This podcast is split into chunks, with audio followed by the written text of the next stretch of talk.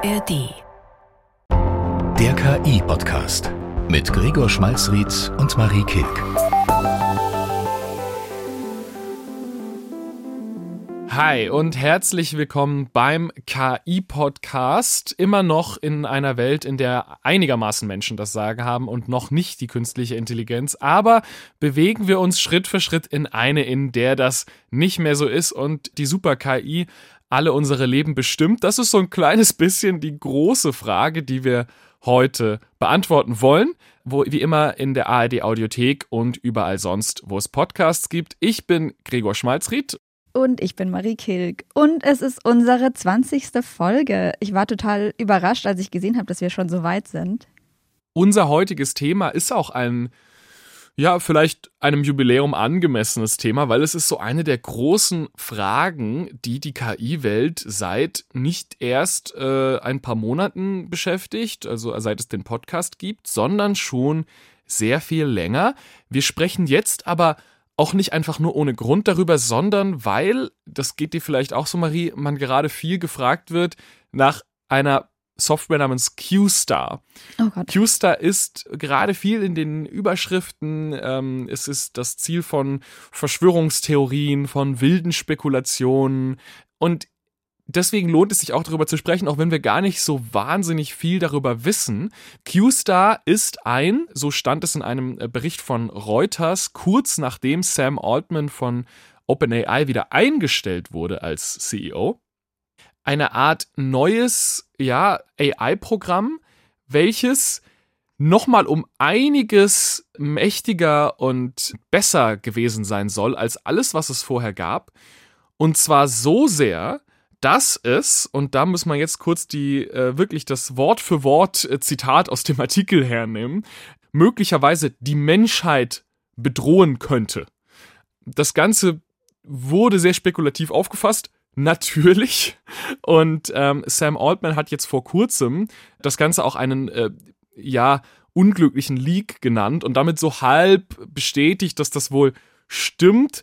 Der Spiegel hatte ganz groß äh, auf seiner Startseite eine Geschichte über eine große Super-KI. Wann kommt die? Was bedeutet das? Und all diese Fragen sind jetzt auf einmal wieder, ja, bei vielen Leuten im Kopf. Man muss vorsichtig sein mit solchen Behauptungen, gerade wenn es um Modelle geht, die man eben noch nicht gesehen hat, sondern wo es nur Gerüchte, Leaks sind. Ist auch immer PR-wirksam für solche Firmen, aber deswegen ist eigentlich umso wichtiger, dass wir uns das mal angucken, was ist überhaupt dran. Ob es jetzt um Q-Star geht oder um andere Modelle oder um vielleicht was, was in fünf Jahren erst passiert. Es wird jedenfalls viel darüber geredet und wir wollen heute den Schritt zurück machen. Wir wollen uns ein bisschen angucken, wie funktioniert eine KI überhaupt. Da haben wir auch noch nie so in der Tiefe drüber gesprochen, was wir eigentlich technisch verstehen müssen. Und dann in, im Anschluss die Frage, wie kommt man dann von den KIs, die wir heute haben, potenziell zu dieser Super-KI? Da kannst du mir dann ein bisschen was dazu erzählen das Ganze ist übrigens der Wunsch einer Hörerin gewesen, dass wir nochmal so ein kleines bisschen über die technische Basis von sowas wie ChatGPT sprechen und dann über die Frage, wie soll denn daraus jetzt so eine Super-KI entstehen? Deswegen auch nochmal der Hinweis, wenn ihr Wünsche habt, über die wir mal sprechen sollten, schickt uns eine E-Mail. Ja, voll gerne. Also, Marie, jetzt, wir machen es jetzt mal ganz groß und ganz simpel gleichzeitig. Was ist denn eine KI wie ChatGPT hm. eigentlich? Also wie funktioniert die? Also KI ist ein Begriff, wo ganz viel zusammenfließt und das ist auch nicht super scharf definiert. Deswegen es kann gut sein, dass man zurzeit den KI-Begriff hört und ganz unterschiedliche Sachen damit gemeint sind. Was man am ehesten wirklich handfest sagen kann, ist, dass wenn man seriös ist und KI, künstliche Intelligenz sagt, dass man dann Machine Learning meint. Also eine Art von Programmierung, bei der Maschinen, Computer Dinge selber lernen können, anstatt eben, dass sie wie früher die Regeln einprogrammiert bekommen müssen und ein Mensch quasi Schritt für Schritt sagt, was die Maschine machen soll. Das heißt, Machine Learning ist eigentlich sexy Mathe, wenn man so will. genau, und das Spannende ist eigentlich, dass es total viele von diesen Ideen nicht neu sind. Also so die Idee, dass man einer Maschine Daten hinschmeißen kann und die so ein neuronales Netzwerk bilden könnte und sich selber was beibringt. Also teilweise gibt es diese Verfahren seit den 1950er Jahren schon. Aber was neu war in den letzten Jahren und was auch so diesen aktuellen Hype ausgelöst hat, also abgesehen davon, dass wir halt jetzt alle mit ChatGPT schreiben und es so in unserem Alltag angekommen ist, sind drei Dinge. Einmal, wir haben jetzt viel mehr Daten, als wir im letzten Jahrhundert hatten, auch dank dem Internet. Es ist einfach super viel zustande gekommen und mit diesen ganzen Daten kann man die Maschine natürlich noch besser trainieren. Das zweite ist, dass die Computerleistung stärker geworden sind. Genau, aber das dritte ist halt, dass auch die Mathematik noch sexier geworden ist. Also man hat natürlich auch äh, neue Methoden erforscht, bessere Verfahren gefunden. Aber so diese ganz krassen Durchbrüche, die kamen dann halt 2017, als der Transformer erfunden wurde. Das haben natürlich auch einige schon mal gehört im Zusammenhang mit künstlicher Intelligenz, weil Transformer so nach äh, sich verwandelnden Autos oder sonst welchen äh, Filmen klingt. Aber das ist eigentlich auch wieder nur ein Beispiel von diesen neueren mathematischen Verfahren, die gefunden wurden. Da gibt es ein bahnbrechendes Paper aus dem Hause Google, das hieß Attention is all you need. Und ganz vereinfacht gesagt geht es dabei darum, dass man so einem neuronalen Netzwerk beibringen konnte, Aufmerksamkeit auf bestimmte Stellen im Satz zu lenken.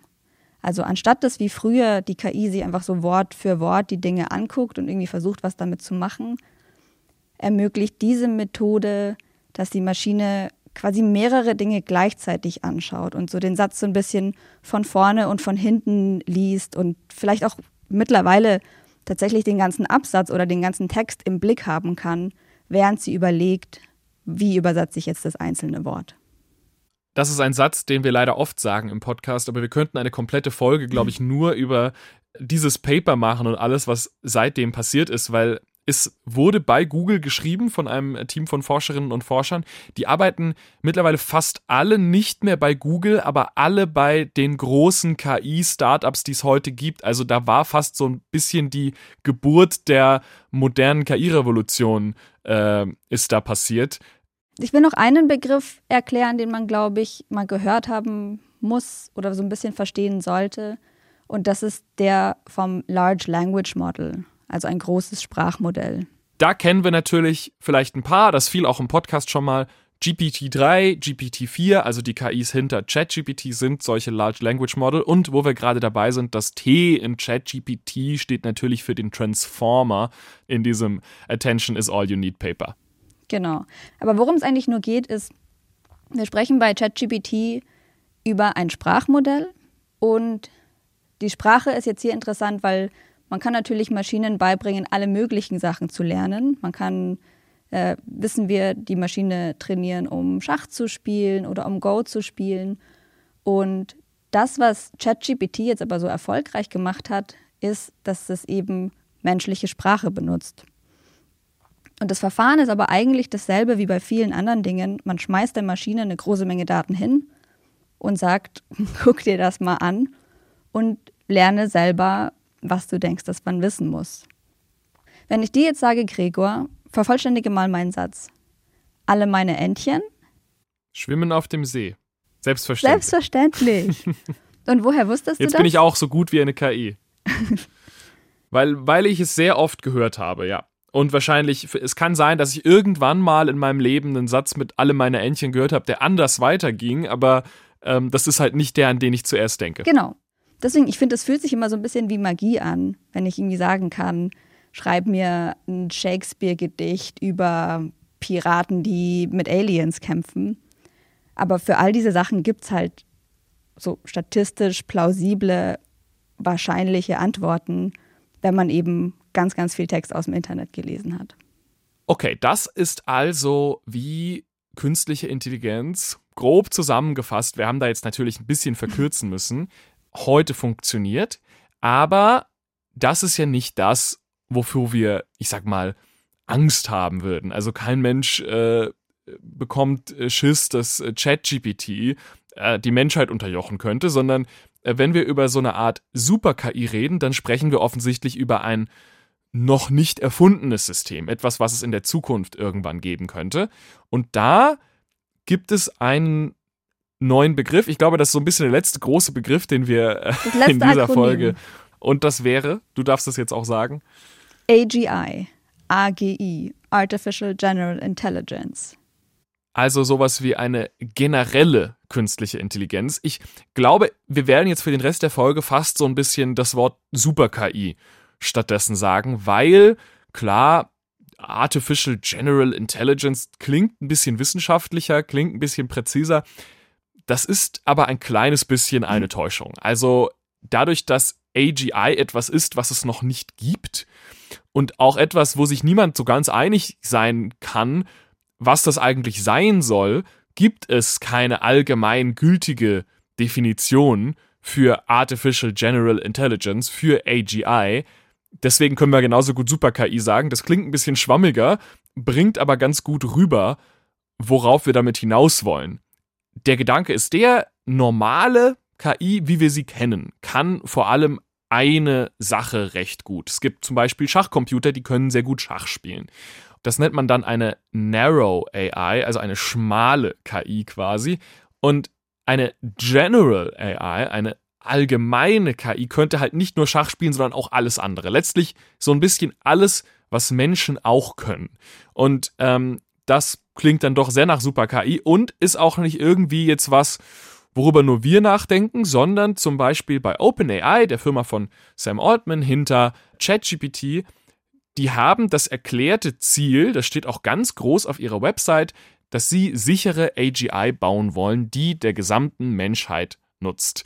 Und äh, dieser Gedanke, dass sie erstmal so eine Fun-KI schreiben, mit der man Gedichte über Piraten schreiben kann, das ist fast nur so ein Mittel zum Zweck. Das sehen viele da nur als einen kleinen Stolperstein Richtung AGI, Richtung dem eigentlichen Ziel der Super-KI. Und aber was vielleicht wirklich ganz interessant ist und was auch oft in den Definitionen gar nicht auftaucht, aber glaube ich wichtig ist, ähm, weil es oft so ein bisschen mitgedacht wird, zumindest ist das mein Gefühl, ist dieser Gedanke, dass sich eine AGI selbst verbessern könnte. Also wenn sowas wie GPT-8 eine AGI wäre, dann bräuchte GPT-8 kein menschliches Entwicklerteam mehr, um GPT-9 zu schreiben, sondern würde einfach selbst GPT-9 schreiben. Und wenn das dann schnell geht, könnte GPT-9, GPT-10, GPT-11 und so weiter und auf einmal haben wir ein exponentielles Wachstum, haben eine KI, die so wahnsinnig intelligent ist, dass wir für sie wie Ameisen quasi aussehen und haben so eine Art neuen Gott erschaffen. Ich habe jetzt bei dem, was ich gerade gesagt habe, angefangen mit sowas wie einem Schachcomputer und habe aufgehört bei einer übermächtigen, gottgleichen künstliche Intelligenz. Das hat sich wahrscheinlich sehr schnell angehört und genau das ist aber auch ein bisschen der Punkt. Also auch da ist oft der Gedanke, dass wenn es eine AGI geben sollte eines Tages, dass diese Entwicklung so unfassbar schnell passieren könnte, dass wir als Menschheit kaum mitkommen. Und da kommt auch oft dieser Gedanke nach KI-Sicherheit her, nach Alignment. Die AGI wäre die letzte Erfindung, die die Menschheit je machen muss, ist so ein Satz, der da gerne zitiert wird. Aber das, was ChatGPT kann, ist ja trotzdem noch was sehr anderes, als wir Menschen können. Ich glaube, das merkt man auch, wenn man mit diesen Systemen interagiert. Das ist noch absolut nicht auf dem Level von einem Mensch. Und ich finde, es ist auch überhaupt nicht gesagt, dass auch wenn dieses System noch viel besser wird, dass es wirklich in dem Sinne schlauer wird, dass es plötzlich anfängt, selber Forschung zu machen und selber eigene Ideen zu haben. Also es gibt auf jeden Fall auch Argumente dagegen, wie du gerade angedeutet hast, werden wir sicherlich gleich auch noch so kurz drauf kommen. Aber an der Stelle würde ich auch noch mal so ein bisschen einen Blick in Silicon Valley werfen, in die Unternehmen, wo an AI geforscht wird. Und da ist es nämlich oft so, dass über AGI als etwas gesprochen wird, was ganz selbstverständlich vor der Tür steht. Ich habe da mit jemandem gesprochen namens Leopold Aschenbrenner. Ähm, ist ein Deutscher, der äh, in Silicon Valley dann gegangen ist, um an AI-Sicherheit zu arbeiten. Unfassbar intelligenter Typ. Und ähm, der ist, äh, seitdem wir dieses Gespräch geführt haben, äh, tatsächlich zu OpenAI gegangen. Also er spricht nicht für OpenAI, er spricht ganz aus seiner persönlichen Perspektive. Aber dass er jetzt im Alignment-Team bei OpenAI ist, das gibt ihm, glaube ich, auch ein kleines bisschen Kredibilität. Und wenn man ihn fragt, wie er eigentlich gerade auf dieses ganze KI-Thema blickt, dann sagt er das hier. Die Leute, die diese AI-Labore führen, die hier an dem AI arbeiten, die denken, dass wir innerhalb der nächsten, sagen wir mal, zehn Jahre AGI bauen, um, ähm, Artificial General Intelligence. Um, ähm, da muss man ganz ruhig bleiben. Das wird noch alles viel, viel verrückter. Das ist, das ist alles nur der Anfang. Und deswegen ist das für viele Menschen auch das einzige Thema. Was so täglich in den Nachrichten steht, ist überhaupt gar nicht das Thema. Also man redet auch gar nicht drüber, ähm, weil das ist klein, klein im Vergleich zu das, was hier gebaut wird und die Konsequenzen, dass das haben wird. Ähm, die Welt schert sich um, um irgendwelche kleinen Querelen, aber ähm, hier weiß man, er arbeitet an einer Atombombe. So, da fiel jetzt das Wort der Atombombe. Also drunter macht man es teilweise gar nicht mehr im, im, Silicon Valley. Wenn man an irgendwas arbeitet, dann wie Oppenheimer an der ultimativen Waffe oder eben dem ultimativen Werkzeug. Das ist tatsächlich, wie gerade darüber gedacht wird. Ja, ich finde, was ich, glaube ich, schwierig finde, ist, man hört es jetzt so viel und man hört es aber halt auch aus einer Richtung, wo total viele Leute richtig viel Geld verdienen mit diesen KI-Systemen. Und das, was sie bauen aktuell, sind ja auch einfach nur Produkte, die sich total gut verkaufen. Und es ist ein bisschen kontraintuitiv, wenn man denkt, warum sollten diese Leute mir eigentlich erzählen, wie gefährlich das ist, was sie machen und dass sie vielleicht morgen die Menschheit auslöschen. Aber was sie damit erreichen, ist ja auch, dass sie das Gefühl erzeugen, das, was wir machen, ist einfach super mächtig und krass. Und wenn das in zehn Jahren vielleicht die Menschheit auslöschen kann, dann kann es heute dir in deinem Alltag schon total viele Dinge abnehmen und deswegen solltest du Geld dafür ausgeben, unsere Pro-Mitgliedschaft zu haben. Dann lass uns doch für diesen Moment zumindest die Frage, ob sie jetzt gut oder böse wäre, eine AGI, mal beiseite legen und einfach nur darüber sprechen, wie käme man denn dahin? Also wie würde denn aus einem Tool wie ChatGPT, was wahnsinnig hilfreich ist im Alltag, aber äh, teilweise schon bei Matheaufgaben durcheinander kommt, etwas werden, das so mächtig sein würde wie eine Super-KI?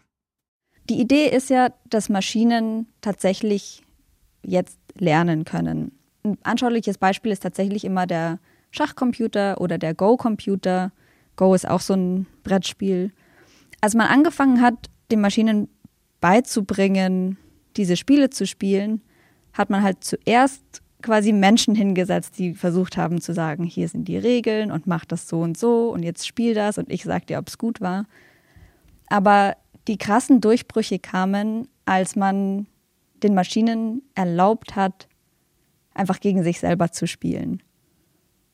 Und da kann man halt dann auch Entwicklungen, die mit Menschen viele Jahre dauern würden, natürlich in kurzer Zeit machen, weil Maschinen einfach schnell rechnen. Und die spielen dann halt einfach innerhalb von ein paar Tagen ein paar Millionen Spiele gegen sich selber. Und man hat gemerkt, dass sie dabei auch auf Lösungen kommen, die Menschen total überrascht haben. Und vielleicht könnte man dann ja das, was man mit dem Schachcomputer gemacht hat, für alles tun. Also wenn eine KI auf diese Art und Weise viel besser als jeder Mensch im Schach wird, warum soll sie auch nicht besser im Erfinden neuer Chemikalien werden oder im Verhandeln von Gehaltserhöhungen oder in allen Aufgaben, die ein Mensch eben den ganzen lieben langen Tag über zu erledigen hat. Warum soll man nicht überall das Gleiche machen können wie mit dem Schachcomputer? Das Schwierige ist eben, dass man bei Schach oder bei vielen Spielen so klare Regeln hat und dass es diese klaren Regeln nicht bei all dem gibt, was wir Menschen so jeden Tag machen. Also wenn du einer Maschine was beibringen willst, dann brauchst du eigentlich sehr eindeutige Signale, das hast du jetzt gut gemacht, das war die richtige Antwort und das hast du schlecht gemacht. Aber viele Dinge, die wir im Alltag machen, sind, glaube ich, nicht so einfach abzubilden auf ein richtig oder falsch. Und wenn du das nicht hast, dann kann die Maschine auch nicht gegen sich selber spielen, weil dann, dann macht sie einfach nur den ganzen Tag rum und weiß überhaupt nicht, ob sie in die richtige Richtung denkt oder nicht. Also ich genieße es gerade schon so ein bisschen, die Person zu sein hier im Gespräch, die sich das schon teilweise ganz gut vorstellen kann, weil Gehaltserhöhung, klar, du kannst das Ding ja eine Million Mal eine fiktive Gehaltserhöhung durchspielen lassen und äh, dann soll es halt von den Taktiken lernen, mit denen das meiste Geld rauskam. Aber manchmal ist es halt ein bisschen komplizierter. Also sagen wir, wir lassen eine künstliche Intelligenz eine Firma leiten und sie soll die besten Ergebnisse erzielen. Was sind die besten Ergebnisse in dem Fall? Ähm, ist es einfach nur, wie bekommen wir die nächsten hohen Quartalszahlen? Okay, ja, aber dann tut die KI möglicherweise was, was dafür sorgt, dass nach diesem Quartal alle Mitarbeiter kündigen, weil sie die ganze Zeit überarbeitet werden. Sind es die Quartalszahlen in einem Jahr, dann werden jetzt Sachen vernachlässigt. und äh, ist es der gesamte Impact der Firma, dann leiden vielleicht die Zahlen. Das sind ja auch Aufgaben, mit denen Menschen viel zu kämpfen haben. Wie gewichtet man was? Beim Schach ist das einfach. Beim Schach geht es einfach nur darum, den König Schachmatt zu setzen. In der echten Welt sind die Aufgaben ein kleines bisschen komplizierter, aber ob sie deswegen unlösbar sind, das weiß ich nicht. Ich glaube, das ist so ein bisschen der Knackpunkt, fast so eine philosophische Frage. Ne? Also eine Geschäftsführerin denkt total viel mit. Vieles ist ja auch sozial. Also ne, eine Geschäftsführerin sitzt ja auch im Meeting, ne, die führt ja auch Bewerbungsgespräche. Ich habe dann noch irgendwie Schwierigkeiten, mir vorzustellen, selbst wenn die Super-KI dann Roboter baut, die dann Dinge machen, so, wer schneidet meine Haare beim Friseur? Ähm, wer, ähm, weiß ich nicht, wer spielt mit mir Fußball? Oder ist es nicht einfach nur das Ersetzen von allen Aufgaben, die halt eine künstliche Intelligenz kann und eben sowas wie äh, Haare schneiden und Fußball spielen sind dann die Dinge, wo wir dann in 100 Jahren darauf zurückblicken auf unsere Vergangenheit und sagen, ist das nicht der Wahnsinn, dass wir mal als mhm. Menschen den ganzen Tag in Büros saßen und Excel-Sheets bearbeitet haben, wie krank, dass wir das damals nicht die Maschinen haben erledigen lassen. Schon, Irgendwie und also bei der Vision bin ich auch voll dabei und finde das super schön. So, bevor wir uns jetzt allzu sehr in der utopischen oder dystopischen Zukunft verzetteln, am Schluss der Folge nochmal der Blick auf QStar, also das Projekt bei OpenAI, das möglicherweise ein Durchbruch in irgendeiner Form sein könnte.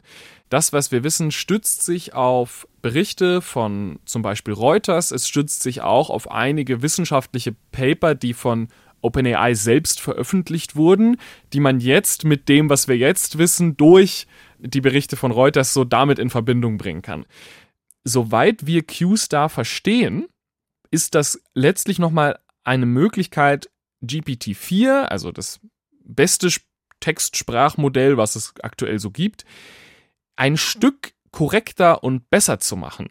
Wie machen die das? Sagen wir mal, wir haben ein mathematisches Problem, was wir lösen wollen mit künstlicher Intelligenz und wir haben ja schon darüber gesprochen, dass eine KI wie ChatGPT nicht immer das gleiche Ergebnis ausgibt, sondern immer auch ein bisschen andere.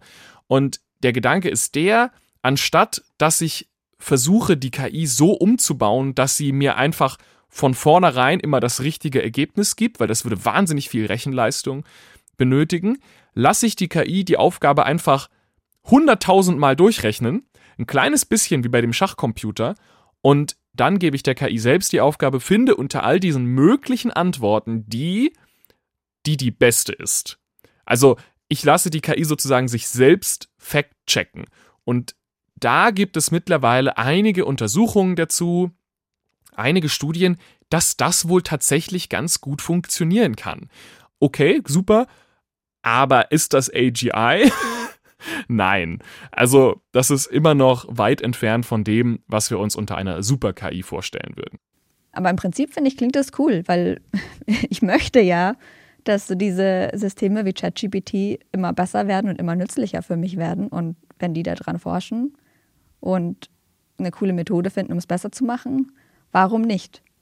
Es hat natürlich ein kleines bisschen den Anklang von dieser sich selbst verbessernden KI, über die wir vorhin kurz gesprochen haben. Also so wie eine AGI sich selber verbessern könnte, ist das quasi ein Beispiel für eine künstliche Intelligenz, die ihren eigenen Output fact-checkt, die sich ja auch sozusagen selber verbessert.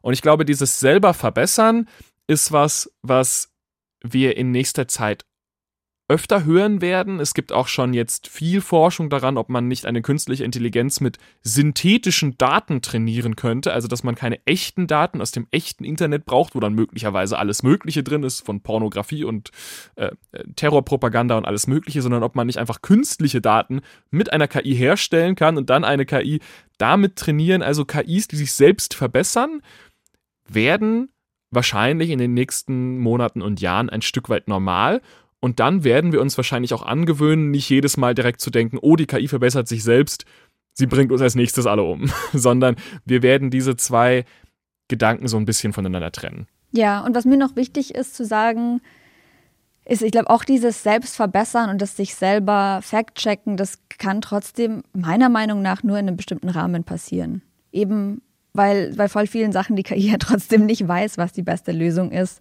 wenn es ihr nicht ein Mensch sagt. Oder wenn sie nicht in der Realität leben kann und halt selber gucken kann, was passiert, wenn ich jetzt das und das mache. Also zusammengefasst, wir sind in ziemlich aufregenden Zeiten. Dieses Prinzip des Schachcomputers, dass der einfach sehr oft ein Szenario durchspielt und auf die Weise lernt, wie das am besten geht. Geht das auch für andere Sachen? Also kann man quasi einen Schachcomputer für alles andere auch programmieren und auf die Art und Weise eine Super-KI erzeugen? Wir sind gespannt. Wenn ja, dann wird es vermutlich noch ein bisschen dauern und wir werden wahrscheinlich auch sehr schnell sehen, an welche Grenzen die KI dann stößt. Wir haben uns natürlich auch selbst verbessert über die letzte Woche. Marie, was hast du mit KI gemacht? Einfach so ganz banale Sachen, so Bürotätigkeiten quasi, die man halt manchmal einfach so einen Nachmittag lang machen muss. Ich musste eine Zusammenfassung schreiben von dem Kurs, wo ich eben dann für die Uni und für die Studierenden beschreibe, was wir alles machen. Und ja, da konnte mir GPT-4 einfach super helfen, aus so ein paar Stichpunkten, aus einem Dialog, dann halt so eine schöne Beschreibung zu machen. Ich habe quasi reingegeben, was die anderen Dozentinnen gemacht haben und einfach gesagt, so, so soll es am Ende aussehen. Und jetzt frag mich ein paar Fragen. und dann schreibt es am Ende auch so schön. Und natürlich musste ich noch ein paar Sachen händisch ausbessern. Aber ja, ist eben cool, weil ich den direkten Vergleich habe, wie viel einfacher mein Leben in manchen Bereichen geworden ist durch diese neuen Tools. Was hast du denn gemacht, Gregor? Ich habe so ein bisschen das Gegenteil von Bürotätigkeiten damit mhm. gemacht. Und ich schummel auch ein kleines bisschen, denn das Ganze ist nicht letzte Woche passiert, sondern schon im Sommer und, und Frühjahr. Und zwar, ich habe noch so ein bisschen so einen Nebenjob neben den ganzen, äh, neben dem ganzen AI-Kram. Und zwar äh, schreibe ich eine Hörspielserie die heißt Mia Insomnia. Es ist ein Mystery-Format in der ARD-Audiothek, äh, genauso wie äh, wir auch in der ARD-Audiothek sind. Und da sind wir jetzt seit äh, dieser Woche bei der zweiten Staffel. Die ist jetzt draußen. Du darfst jetzt jubeln, Marie. Ich habe die erste Staffel natürlich gehört. Dankeschön. Sie ist sehr gut. Hört sie an. Ich bin sehr gespannt auf die zweite. Vielen Dank. Ich bin auch gespannt auf die zweite, weil ähm, bei der ersten weiß man ja nicht und jetzt mittlerweile haben Leute Erwartungen. Das heißt, ich hoffe, wir konnten die einigermaßen erfüllen. Und die erste Staffel habe ich geschrieben noch völlig ohne, da gab es KI-Tools in der Form, die so gut waren, noch nicht. Das hat sich geändert. Und deswegen hatte ich tatsächlich jetzt bei der zweiten Staffel im Sommer zum ersten Mal die Gelegenheit zu schauen, was kann denn künstliche Intelligenz tun? Wenn man einen fiktionalen Text schreibt. Das ist eine Mystery-Geschichte. Es geht um eine Frau, die ein Detektivhörspiel sucht aus ihrer Kindheit. Also sie erinnert sich an so ein drei Fragezeichen TKKG-mäßiges Hörspiel, was aber wahnsinnig unheimlich ist. Und das hat sie schon immer ähm, schon immer so ein bisschen verstört im Rückblick. Aber das Problem ist, sie ist die einzige Person auf der Welt, die sich an das Hörspiel erinnert. Und dann geht sie auf die Jagd, was da wirklich passiert ist. Und schon in Folge 3 passieren allerlei absurde Dinge und offentlich unheimliche und gruselige Dinge. Und das wollte ich für die zweite Staffel wieder haben. Und ich wusste zum Beispiel bei Folge 3 einfach nur, ich möchte gerne, dass es unter der Erde spielt. Ich wollte, das spielt in so einem irgendeinem verlassenen Bauwerk unter der Erde, weil gruselig. Und dann habe ich sehr lange mit ChatGPT ein Gespräch geführt über, okay, was könnte das denn sein? Was gibt es für unterirdische Strukturen, gerade in Deutschland? Äh, ChatGPT hat mir diverse Ideen gegeben. Eins davon war zum Beispiel eine verlassene U-Bahn-Station. Und dann wurde daraus ein sehr langes Gespräch. Ich habe ein paar Ideen gegeben, die KI hat ein paar Ideen gegeben. Und wenn man jetzt die fertige Staffel Mia Insomnia Staffel 2 hört, dann wird man in Folge 3 eine kleine Handlung hören, die vielleicht, wenn ich die KI nicht gehabt hätte, ein bisschen anders klingen würde. Also ich habe nie komplette Sätze übernommen, ich habe auch nicht die KI das einfach schreiben lassen, aber ich habe gemerkt, wie hilfreich es sein kann, einfach im Zweifelsfall eine KI fragen zu können, hey, ich würde gerne, dass es unter die Erde geht. Wie könnte das sein? Wie könnte es da riechen? Wie hört es sich an? Wie fühlt es sich an? Was tropft von den Wänden? All diese Dinge. Und ähm, kann mir ehrlich gesagt mittlerweile kaum noch vorstellen, das ohne äh, KI-Assistenz zu machen. Das sind nämlich Leute, die Fiction schreiben werden, das wissen normalerweise so die Sachen, wo man dann 20 Minuten auf und ab in der Wohnung geht, weil man nicht weiterkommt. Jetzt schreibt man einfach schnell GPT-4, sagt mir mal schnell was und hinterher kann man es immer noch umschreiben, aber ich glaube, der Arbeitsprozess, der äh, wird nie mehr der gleiche sein bei mir. Super cool. Also so wie Schreibcoach und Recherchehilfe und Vision Board in einem. Das ist sehr schön formuliert. Und natürlich bei Fiction ist es auch nicht so schlimm, wenn nicht alles zu 100% stimmt. Das, ist der Vorteil, das muss man ja. natürlich auch dazu sagen. Ich habe ja keine bestimmte Sache gebraucht, die eins zu eins so funktioniert. Ich brauchte eine, die spannend ist. Und da hilft ChatGPT tatsächlich ganz gut weiter, wenn man weiß, wie man es einsetzt. Wer wissen will, wie das Ganze sich anhört, Mia Insomnia ist übrigens, Überraschung, unsere Podcast-Empfehlung der Woche. Es gibt jetzt alle Folgen der ersten und zweiten Staffel in der ARD Audiothek. Die erste Staffel auch auf Spotify und auf allen anderen Podcast-Plattformen. Und das Ganze klingt so. Jemand verändert die Realität, nimmt sich das Buch des Jahres 1999 und kritzelt zwischen die Zeilen. Die Suche nach einer mysteriösen Detektivkassette führte sie in eine Parallelwelt. Jetzt geht Mias Reise endlich weiter. Finde den Fahrstuhl hinter dem Hurricane. Wenn der Fahrstuhl hält, wirst du etwas hören. Was immer du hörst, bleib im Fahrstuhl, steig nicht aus. Willkommen an der Schwelle zu meiner Welt. Sie glauben, eine Figur in meinem Hörspiel wären Sie? Geh in den dritten Turm. Pass auf, dass dir niemand folgt. Wird Mia der Wahrheit über Somnia und Insomnia näher kommen? Und was kritzelt er hinein? Mia Johansson. Mia Insomnia, Staffel 2. Mit Julia Gruber, Bastian Pastewka, Luise Befort und Oliver Rohrbeck. Mia, du verdienst es zu verstehen. Alle zehn Folgen gibt es ab jetzt in der ARD Audiothek.